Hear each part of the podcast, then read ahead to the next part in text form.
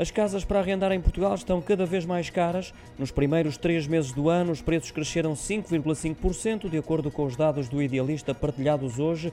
Isso aconteceu em quase todas as capitais do distrito, com a Viseu no topo da lista. Os preços aí escalaram mais de 17%, seguindo Celeiria, acima dos 13 pontos percentuais, e Viana do Castelo, já abaixo dos 10%. Lisboa surge no sétimo lugar da lista com crescimento dos preços de 6,6%. Já no Porto, a subida nem chegou a 1%. Destaque também para Aveiro e Évora, mas pelos melhores motivos, porque aí os preços baixaram.